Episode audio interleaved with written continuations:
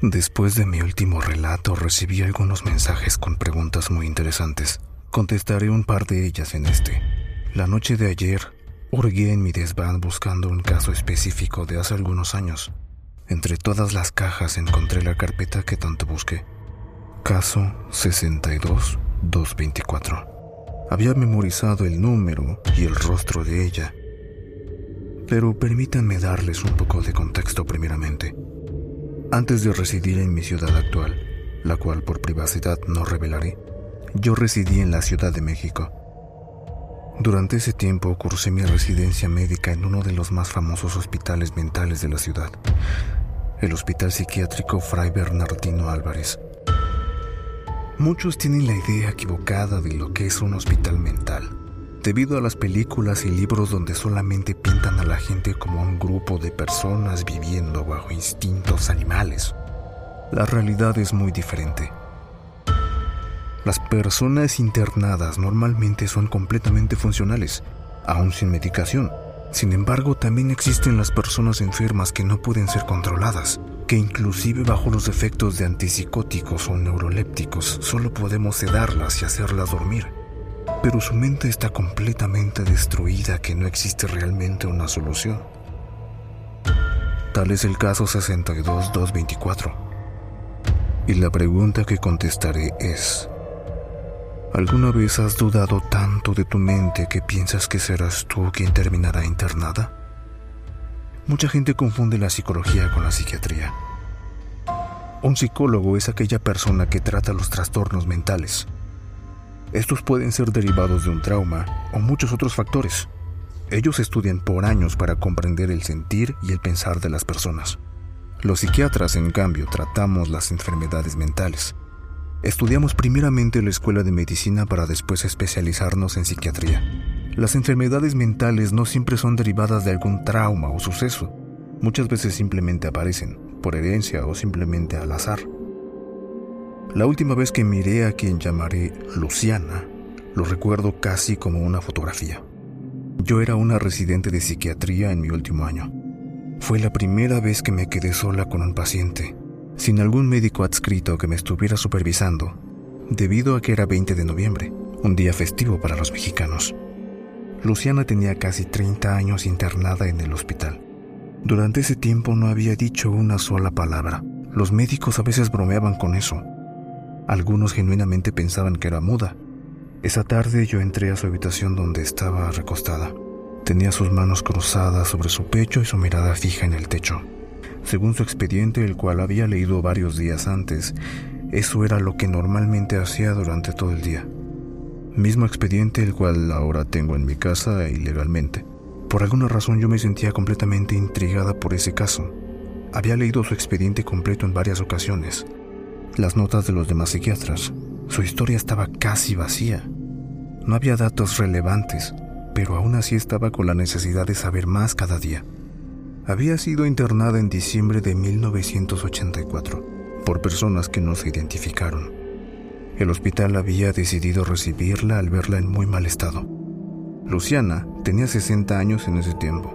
Creo que en este momento debe estar en los 70 o por cumplirlos. A pesar de eso, era una señora de una apariencia tranquila. No convivía, no hablaba, pero era funcional. Tomaba su medicamento como se lo indicaban, tomaba su baño, seguía las reglas, pero había algo extraño en ella. Esa mirada fija y triste que salía de sus cuentas oculares. Esa tarde, recostada en la cama de su habitación, miraba al techo y yo me senté a un lado de ella. Había solamente una silla y una pequeña mesa en donde algunas veces colocaban su alimento cuando no podía ir al comedor. Comencé a hablar con ella como acostumbran hacerlo los demás médicos y enfermeras. Hola, le dije sin esperar ninguna respuesta a cambio. ¿Cómo estás hoy? Seguí. ¿Hay algo en lo que pueda ayudarte hoy? Algunos médicos piensan que tratar a las personas enfermas como personas completamente normales les ayuda a recuperar un poco de cordura. Quizás eso pasaba por mi mente en ese momento.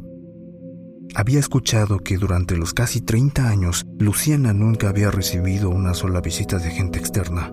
Eso me parecía tan triste que no podía imaginar cómo se sentía ella, si es que debajo de ese témpano de hielo protector sentía algo.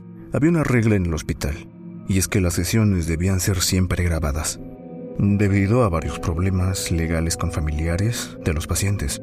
Por lo tanto, tomé mi pequeña grabadora de voz. Usar el celular no me parecía útil en esos momentos. Además, la grabadora daba un aire de profesionalidad retro que los psiquiatras añoramos. Me aseguré de que el botón de grabación estaba presionado y la coloqué en la pequeña mesa. Luciana, quisiera preguntarle sobre usted. Proseguí. Sé que muchas personas lo han hecho, pero quisiera saber su historia de primera mano y no lo que leo en los papeles. Luciana miraba al techo. Parecía que parpadeaba menos de lo que una persona normal lo hace. Eran los pequeños detalles que no podía ignorar. Según su expediente, usted era un residente de Tlanepantla, pero no sé nada más. Hice una pausa. ¿Tiene usted familia, hijos, esposo, hermanos? Le diré un poco de mí. Intentaba todos los métodos que habían sido intentados anteriormente. Tengo mis padres, tengo un hermano pequeño, al cual adoro y no soporto la misma intensidad. Pero me hace mucho reír. ¿Sabe otra cosa? Me gusta este lugar porque me gusta ayudar a la gente. Quizás si me hablara podría ayudarle un poco. Era inútil como todos los días. Intentaba emular lo que los médicos que habían entrado conmigo anteriormente hacían. Supongo que al igual que con ellos todo era en vano, o al menos eso pensé cuando mi sorpresa llegó junto a un susurro. Escuché como una tenue palabra apareció rompiendo el silencio. Ardieron. Nuevamente silencio, pero esta vez mis oídos estaban más atentos, tanto que podía escuchar a las personas hablando fuera de la habitación. ¿Perdón? Pregunté. ¿Me dijo algo? Ella seguía mirando el techo, pero esta vez estaba segura que le escuché hablar. Ardieron, me dijo. Todos ardieron. Ahora estaba segura de haberla escuchado. No sabía si salir corriendo a buscar a alguien. No esperaba escuchar ninguna palabra de ella. Y había conseguido lo que nadie en casi 30 años había conseguido. Hacerle hablar. Miles de cosas pasaron por mi cabeza. ¿Confió en mí por ser mujer? Supongo que ella había recibido visitas femeninas en anteriores ocasiones. ¿Qué era? No importaba. Lo único que quería era saber más. ¿Quiénes ardieron? Pregunté de nuevo. Señora Luciana, ¿puede contarme lo que pasó? Todos. Su voz era tan débil, casi como un susurro. Tenía que acercarme y concentrarme para escuchar lo que decía. Aquí están dijo y estoy segura que lo escuché claramente. Esa fue la última cosa que escuché de ella. Después de eso regresó su silencio habitual. Y yo seguí haciendo preguntas que simplemente rebotaron en las paredes del pequeño cuarto. Exhalé un suspiro fuerte después de varios minutos de intento fallido antes de apagar mi grabadora. La miré recostada con su mirada fija en el techo. Como por instinto volteé hacia arriba buscando ver lo que ella miraba. Graso error. Quizás mis ojos se autoengañaron por unos segundos, pero estoy segura de lo que miré. Miré el techo en llamas y miré personas carbonizadas, como si estuvieran acostadas en el techo con la gravedad inversa. Me pareció ver cómo algunas retorcían. No tuve el tiempo de contarlas, solo sé que miré cuerpos grandes, y también miré un cuerpo pequeño. Movía sus pequeñas manos y pies como un bebé retorciéndose en su cuna, pero con un color negro, cenizo, carbonizado.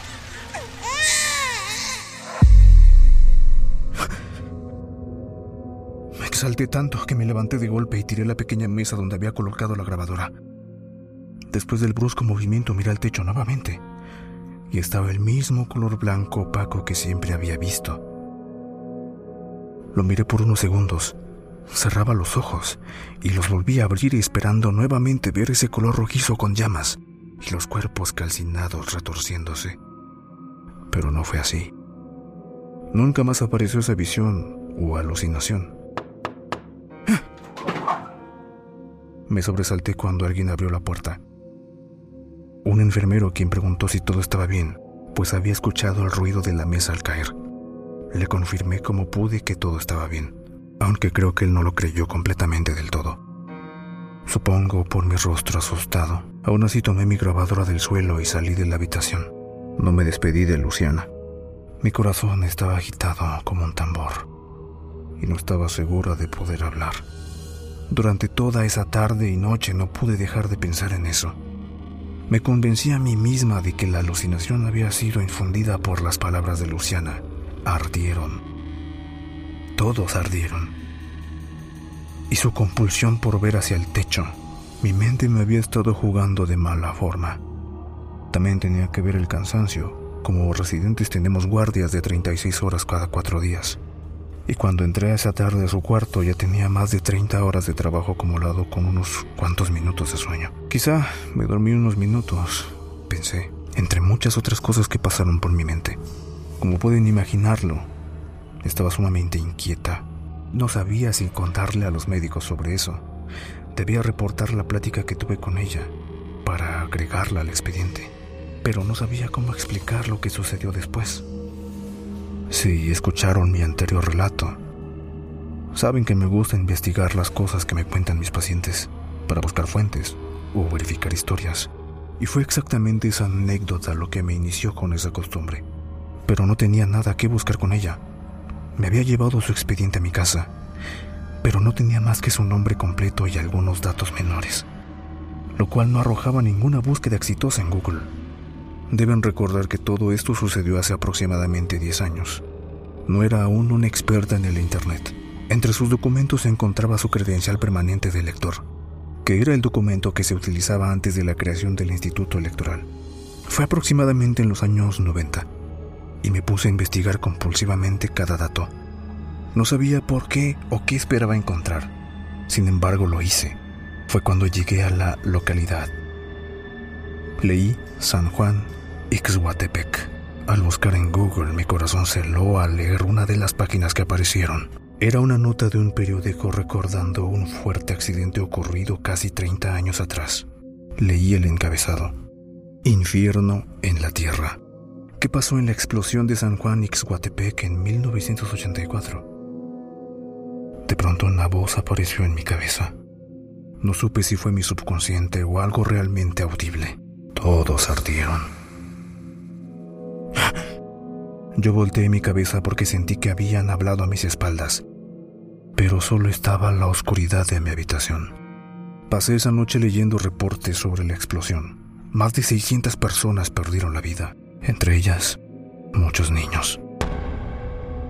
¿Y si no estaba alucinando y lo que miré era real? Quizás las personas que miré en el techo eran la familia de Luciana. Quizás era su esposo. Quizás ella me había compartido sus visiones y eso que miré en el techo era lo que ella veía todos los días y el porqué de su estado. Recordé que tenía la grabación me levanté impulsivamente de mi silla para buscarla y la reproduje mientras leía más reportes.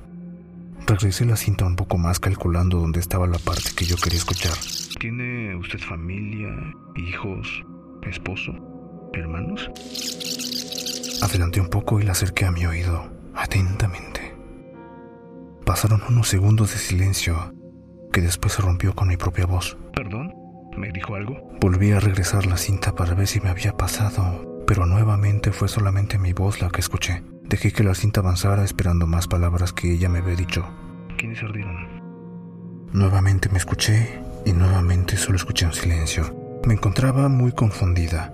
Sabía que la voz de Luciana había sido tan audible que debía haberla captado la grabadora, pero no lograba escuchar nada ni con el sonido en lo más alto. Regresé nuevamente y tapé mi oído para poner la máxima atención. ¿Quiénes ardieron? Silencio.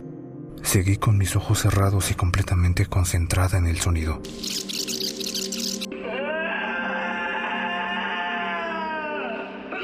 Un grito horriblemente alto salió de la grabadora que me hizo caer de mi silla del susto. La grabadora cayó nuevamente al suelo debido al impulso.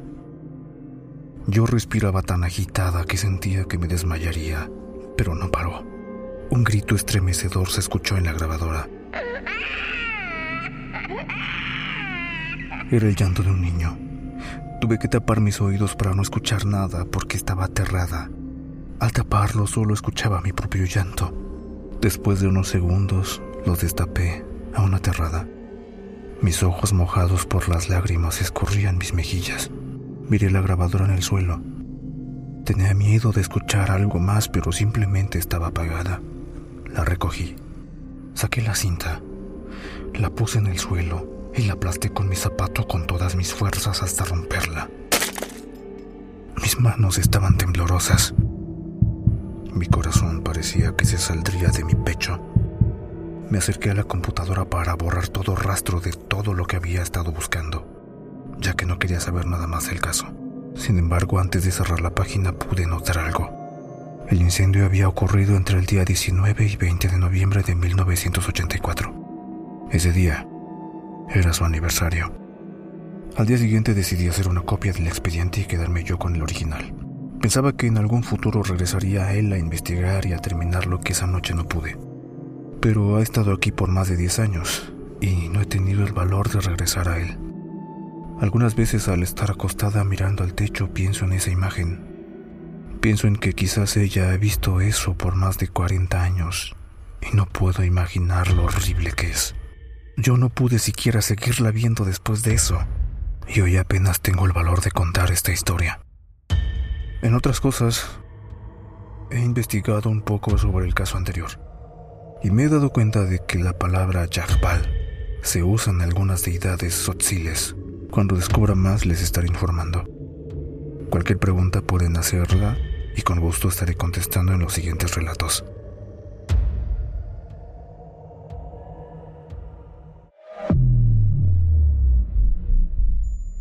Hola amigos de Memorias Malditas. Les quiero dar las gracias por suscribirse al canal, por darle like y por sus bonitos comentarios. Tristemente la autora de estos relatos ya no está en Reddit. No sé qué ocurrió, pero su usuario desapareció. Pero se quedan sus relatos y por supuesto los tendrán en este canal, con el estilo que caracteriza a este canal. Cuéntame qué te pareció el relato. Te escucho en los comentarios. Si tienes alguna historia que quieres que narre, mándame un mail o en los comentarios. Yo soy Julián y nos vemos en el siguiente video.